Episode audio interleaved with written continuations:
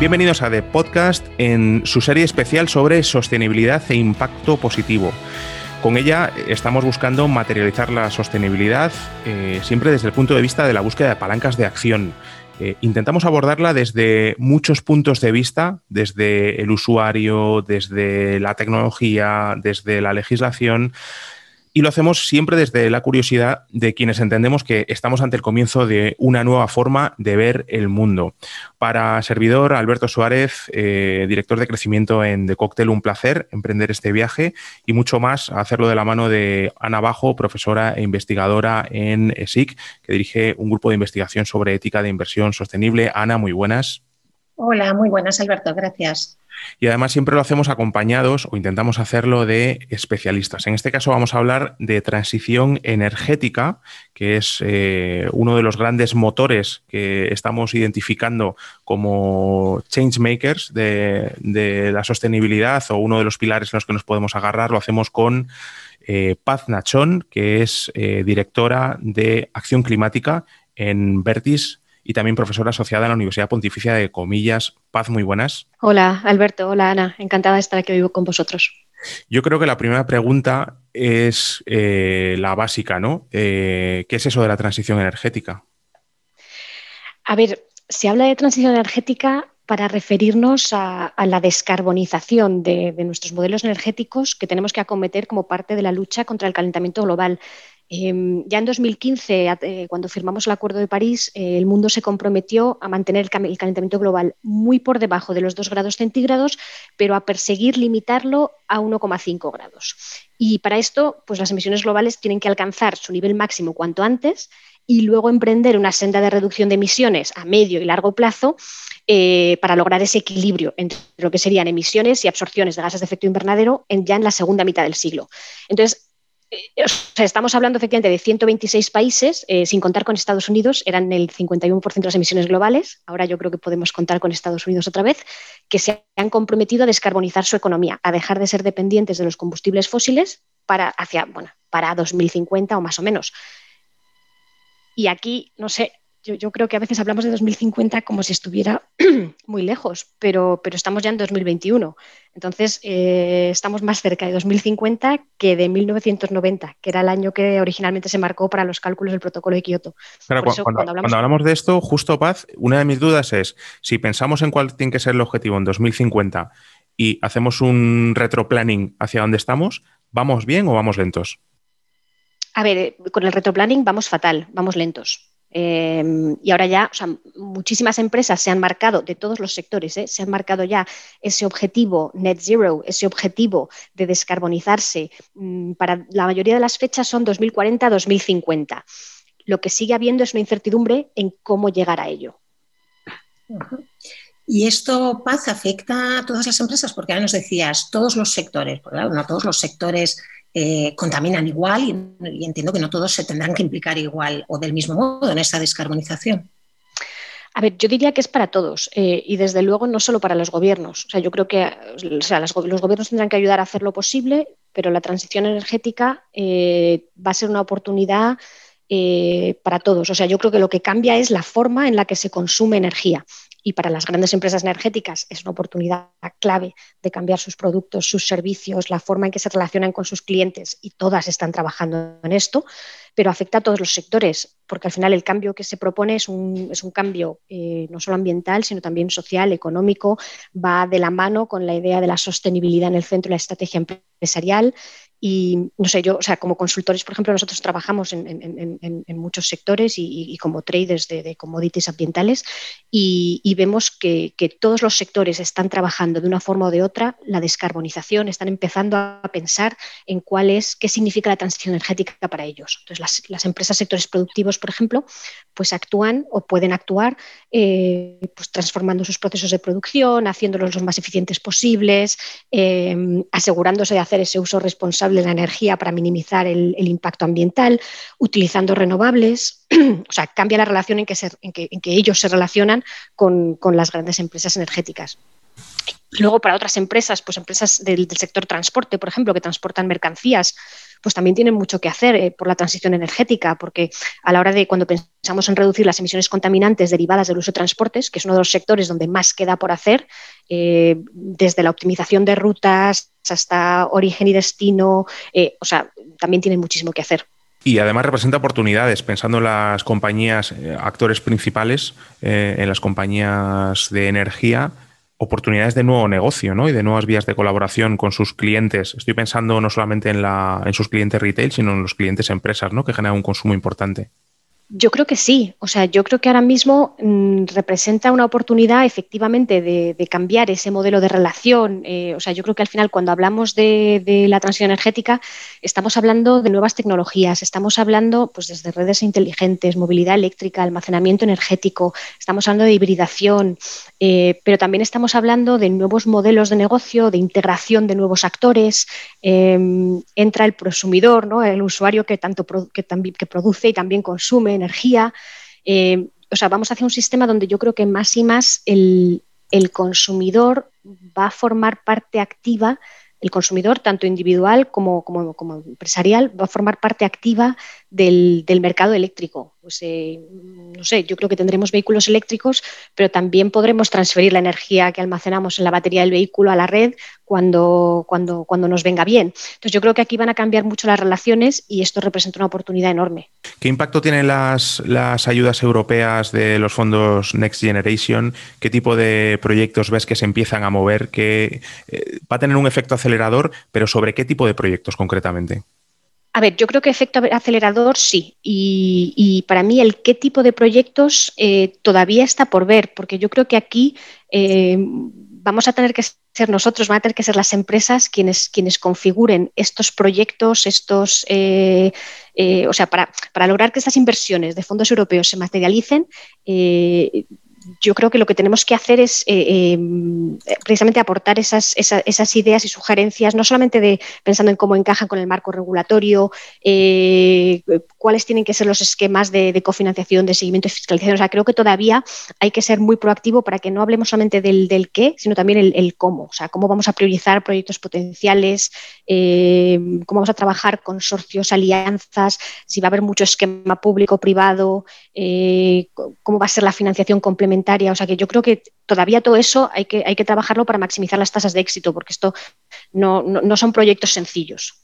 Nos preguntábamos también, Pat, si para una empresa que no ha iniciado eh, o que no se ha preocupado hasta ahora sobre cómo esto afecta a su cuenta de resultados o qué oportunidades pueden surgir de ello, ¿cómo entra en o, cuál es su, su aproximación a esta transición energética? Mm, yo creo que depende un poco del, sector, pero al final para mí empezaría por, por, eh, medir, por entender eh, cuál es nuestro, o sea, cuál es nuestra, nuestra, nuestra posición como empresa, nuestro consumo, dónde, están nuestras emisiones claves. Eh, o sea, yo creo que aquí empezar midiendo, haciendo una estrategia net zero, pensando en si queremos trazar esa senda a 2050 que nos permita descarbonizarnos, qué forma tiene esa senda para nosotros, eh, esa, curva, eh, porque aquí al final hay diferentes opciones. Entonces yo creo que hay que intentar reducir al máximo eh, las emisiones y hay cosas que podemos hacer ya, otras cosas que dependen de nuevas tecnologías. entonces eso hay que saberlo y luego también está la parte que yo creo que es importante también, la parte de la compensación. Para aquellas emisiones residuales que no podemos evitar o que las empresas no van a poder evitar el, compensarlas de la, mejor forma posible y dar esa señal correcta al mercado de que esto importa y de que no es algo que importe eh, solamente dentro de 20 o 30 años, o sea que no estamos invirtiendo únicamente en el desarrollo de soluciones que tendrán un impacto dentro de 10 o 20 años, porque es verdad que entonces muchos efectos del cambio climático ya sean irreversibles, sino que damos la señal correcta a los mercados hoy de que la transición energética, la descarbonización, son importantes y son, y son posibles. Eh, aquí hay un reto que, identificamos, que es que las compañías que sostienen un tipo de economía carbonizada de alguna manera son las responsables de tener que hacer ese, ejecutar ese cambio, ¿no? Con lo cual no lo tienen fácil, incluso a nivel eh, PR diría, eh, cualquier cosa y cualquier foco que vayan a poner en, todas aquellas iniciativas verdes pueden ser rápidamente contestadas por distintos stakeholders. ¿no? Estoy pensando en, en ONGs o estoy pensando en la sociedad civil que les puede señalar esa otra parte. Em, ¿cómo, ¿cómo, ves a las compañías energéticas que son las que tienen que hacer ese cambio? ¿Qué, ¿En qué se van a apalancar en los próximos cuatro o cinco años? Primero, yo creo que todas las empresas lo que tienen que pensar es en actuar con materialidad. O sea, yo creo que ahí cuando, cuando pensamos en, en PR y en efectivamente en, en, cómo comunicamos las actuaciones en materia de sostenibilidad, yo creo que una de las cosas clave es que lo que, que, lo que la empresa haga sea material y, de verdad esté relacionada con el negocio, que no sean actuaciones eh, colaterales que no tengan nada que ver. O sea, que yo creo que si actuamos sobre, con materialidad, eh, siempre estaremos haciendo las cosas correctas. Eh, pero, por ejemplo, si yo pienso en, el, sector petróleo, yo pienso, pues pensamos que Big Oil, al final, pues las grandes empresas, las grandes petroleras, tendrán que migrar sus operaciones hacia otro sitio, pero no todas las empresas van a tener la misma, la misma capacidad de actuación, ni, ni, el mismo interés, ni el mismo rol. Entonces, a lo mejor hay algunas que se especializan en descarbonizar eh, lo que sería la cadena de valor del oil and gas, o sea, lo que sería su portfolio actual, descarbonizarlo.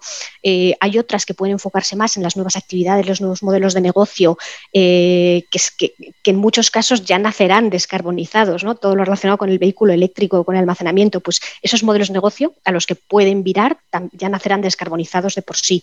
Eh, pero vamos, sí que es una, transición y, si pensamos, por ejemplo, en la descarbonización del, alcance 1 de las emisiones del sector oil and gas, pues es un proceso que va a llevar tiempo, que no va a pasar de, la noche a la mañana. Eh, y, yo creo que las empresas del sector, por ejemplo, ya están haciendo eh, ya están haciendo mucho para efectivamente eh, pues compensar sus emisiones residuales mientras piensan en iniciativas de reducción de emisiones. Eh, o sea, están invirtiendo en Natural Climate Solutions, en Nature-Based Projects. o sea, yo creo que queda mucho por hacer, pero también lo están, están haciendo ya muchas cosas.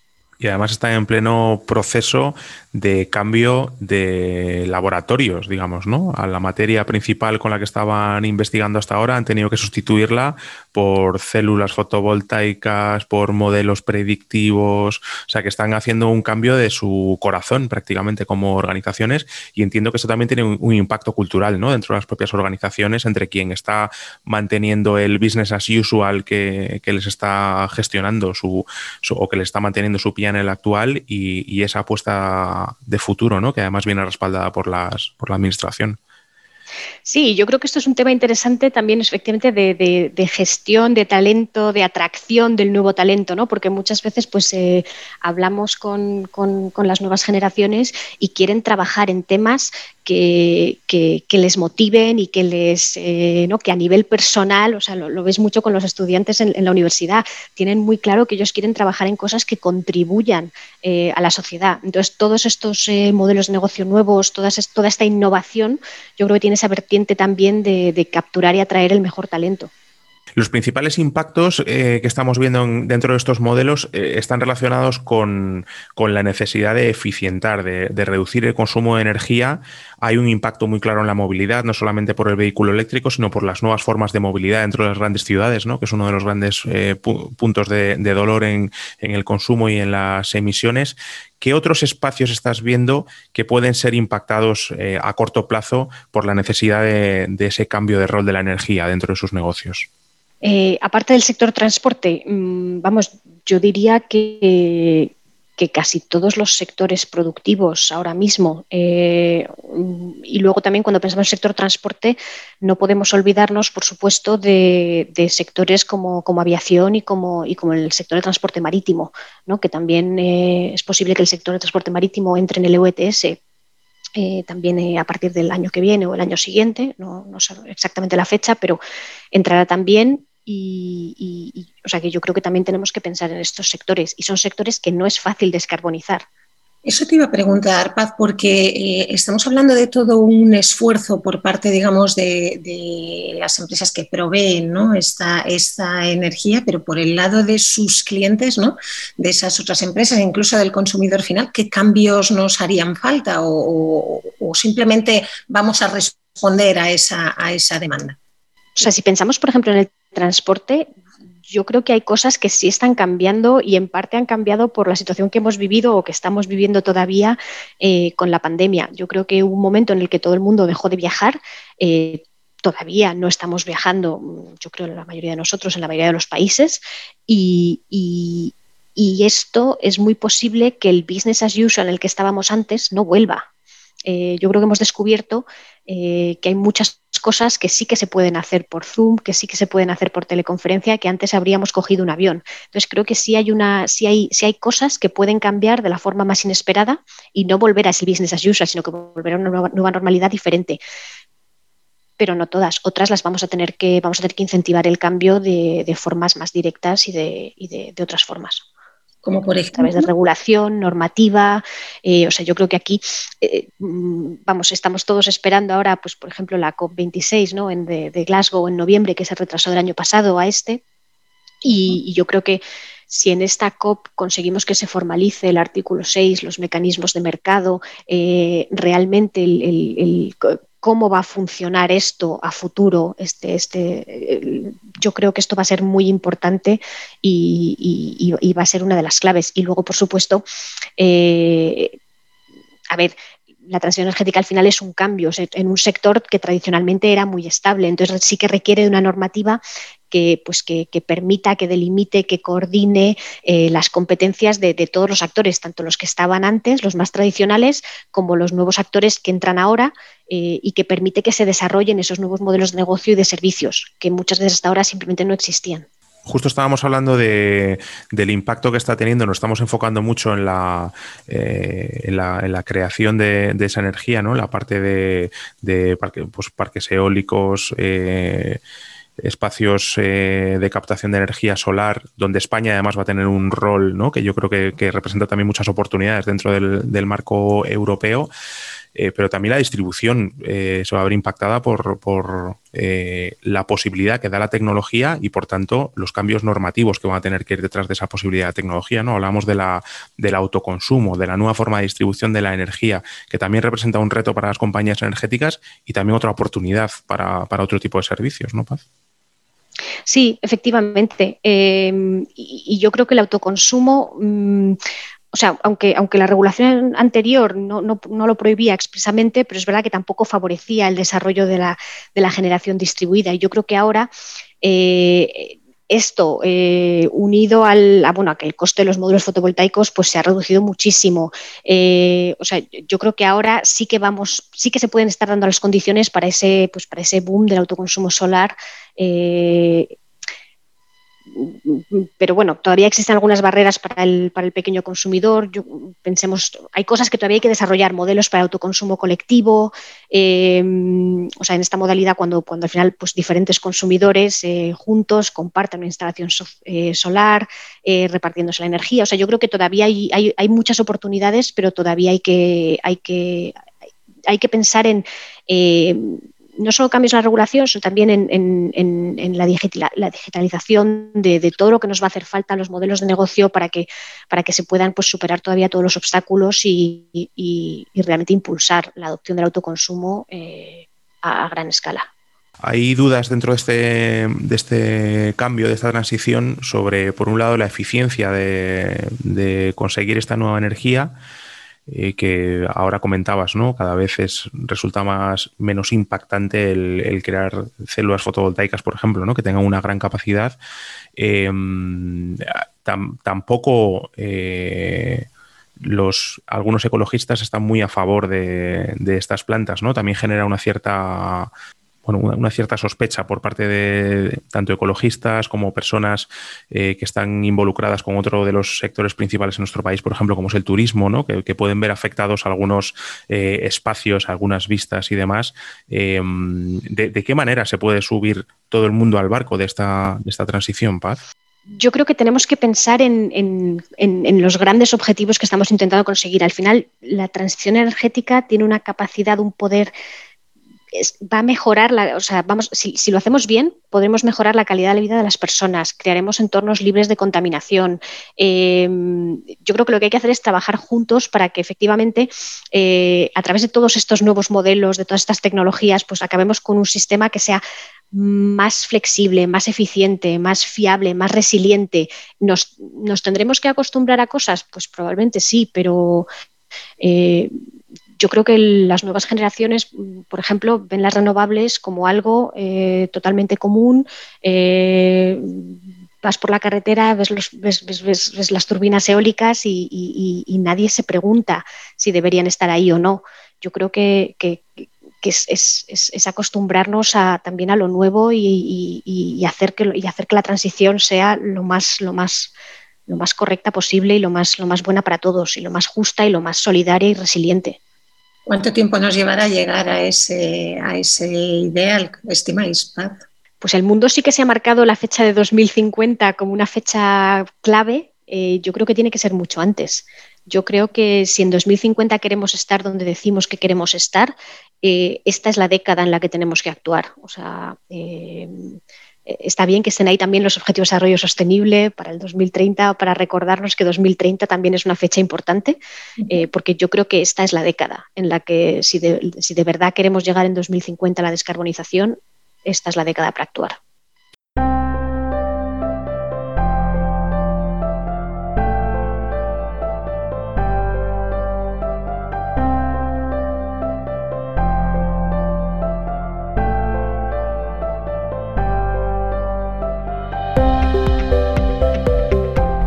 Hemos conocido un poco más, nos hemos introducido en, en, el mundo de la transición energética, hemos entendido exactamente qué es, cómo afecta a sus actores principales y también a los actores secundarios, que no solamente son clientes, sino que son actores también en, este nuevo sistema, desde las compañías grandes y pequeñas a sectores como la movilidad o incluso los consumidores particulares con los nuevos modelos de, consumo y de producción de, energía. Pat Nachón, em, directora de Acción Climática en Vertis y también eh, profesora asociada en la Universidad Pontificia de Comillas. Muchas gracias por compartir tu conocimiento. Muchísimas gracias a vosotros. Y, Ana Bajo, muchas gracias eh, y seguimos caminando y, buscando nuevas perspectivas para esto del, impacto positivo, ¿no? Gracias Alberto, gracias Patsy. Ahí seguiremos eh, tratando de entender eh, todas las palancas que, nos conducen hacia, hacia ese mundo más sostenible que buscamos todos. Gracias.